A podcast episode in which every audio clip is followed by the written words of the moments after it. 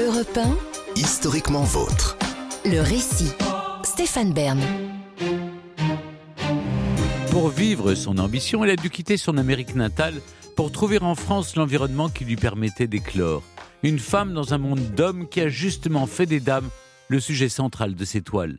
Je vous raconte maintenant une peintre désormais bien plus connue aux États-Unis que dans le pays dans lequel elle a pourtant passé quasiment toute sa vie, une artiste américaine à Paris, Mary Cassatt.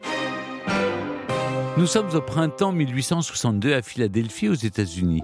Derrière la façade néoclassique de la Pennsylvania Academy of Fine Arts, une jeune fille s'ennuie. Mary Cassatt a 17 ans et elle est comme à son habitude occupée à dessiner d'après des moulages de statues antiques dont on a pudiquement caché les parties génitales. En plus de quelques cours d'anatomie, voilà à quoi se résume l'enseignement qu'on lui prodigue depuis deux ans. Si Mary est plutôt douée, elle est toujours considérée comme débutante et n'est donc pas encore autorisée à rejoindre l'atelier de peinture. Et le temps commence à être long. Une fois rentrée chez elle, la jeune Mary partage son désarroi avec son père et lui répète que ce qu'elle veut, c'est devenir une vraie artiste. Plutôt te voir morte, répond sèchement M. Casat.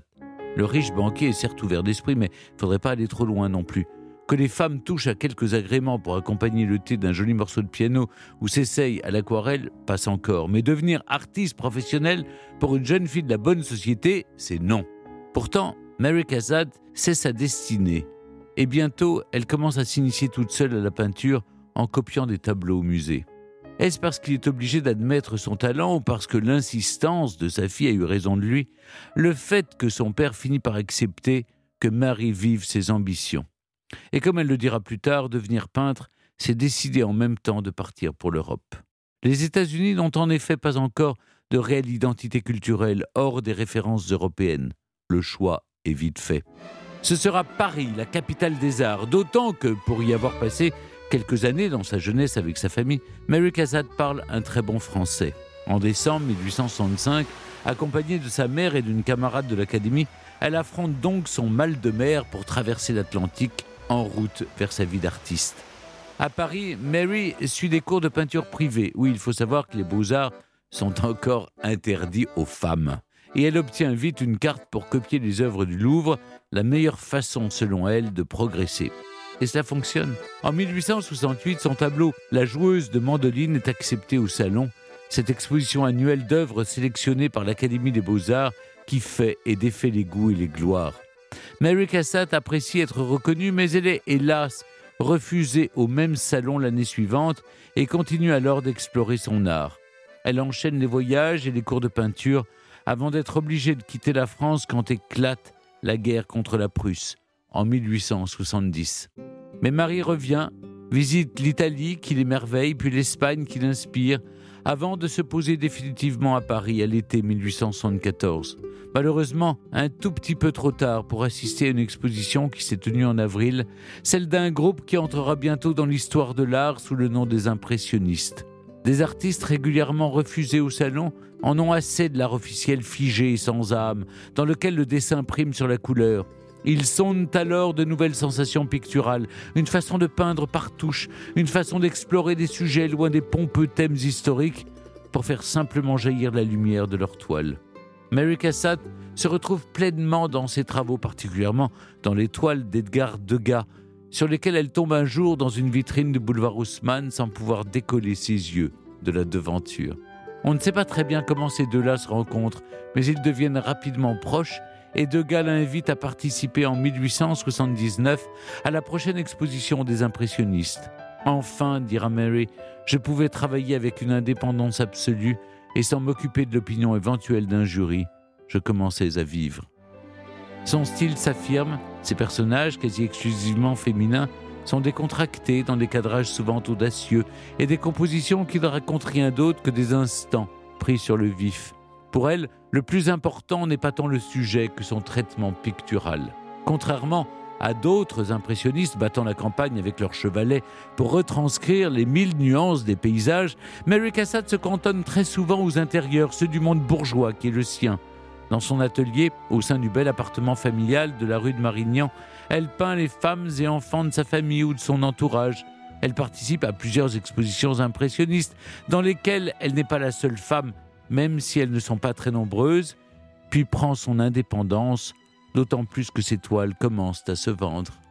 Mary Cassatt devient la peintre des femmes et de ce que l'on appelle les maternités, des scènes de mères avec leurs enfants dans lesquelles certains voient des réminiscences des représentations de la Vierge, quand d'autres notent plutôt qu'elles accompagnent l'affirmation du rôle de mère dans la société bourgeoise. Le fait est que sans être très radical, Mary Cassatt tient à donner aux femmes une autre place dans le monde, celle de citoyenne par exemple, puisqu'elle soutient les militantes pour le droit de vote. Et quand on lui commande une peinture murale pour l'exposition internationale de Chicago en 1893, elle choisit de représenter les jeunes femmes cueillant les fruits de la connaissance. Elle est en tout cas farouchement indépendante. Jamais mariée, on ne lui connaît même pas une aventure et encore moins d'enfants. Elle qui les peint si bien. Dans les années 1900, Mary Cassatt est célèbre et prolifique, mais les deuils s'enchaînent. Elle tombe souvent dans des périodes d'abattement, comme elle le confie dans une lettre. Le travail est le seul secret de la satisfaction, de la vie, quand tout le reste est parti.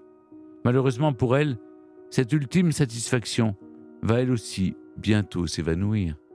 En 1913, une cataracte mal soignée commence à lui faire perdre la vue. Marie Cassatt peint de moins en moins et se concentre surtout sur des pastels aux couleurs tranchées qui aident certainement à compenser la baisse de son acuité visuelle. Mary lentement devient aveugle. Si sa raison de vivre s'estompe, elle choisit de se consacrer jusqu'à la fin de ses jours à ce qui l'a depuis toujours animé, la défense des artistes qu'elle apprécie, car elle est une véritable lobbyiste de l'impressionnisme. Avec les marchands Ambroise Vollard et Paul Durand-Ruel, elle est une sorte d'argent artistique auprès de riches Américains avides de peintures européennes. À ses nombreuses et bourgeoises relations, elle conseille tel ou tel artiste et participe dans un sens à l'éducation d'une classe américaine aisée, bien éloignée des révolutions artistiques du temps. Grâce à elle, les collections privées, les musées se remplissent de toiles de Monet, Degas, Pissarro ou Sisley.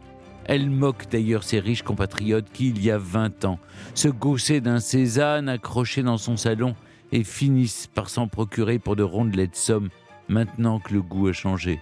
En faisant tout cela, Mary Cassatt participe à créer ce qui lui manquait dans sa jeunesse à Philadelphie, une véritable culture artistique et un environnement qui permettent d'éveiller les goûts et les sens. Ceci à tel point qu'elle considère à la fin de sa vie que les artistes américains n'ont plus besoin de traverser l'Atlantique pour aiguiser leur talent.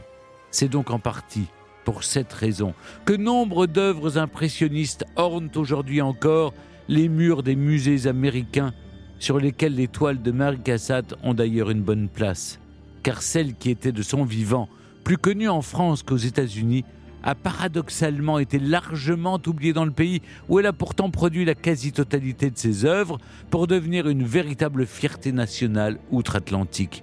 La boucle est bouclée pour celle qui dans ses vieux jours se considérait encore comme une pure américaine, même si c'est bien en France qu'avant d'y être enterrée en 1926, elle a passé les trois quarts de sa vie. Europe historiquement vôtre.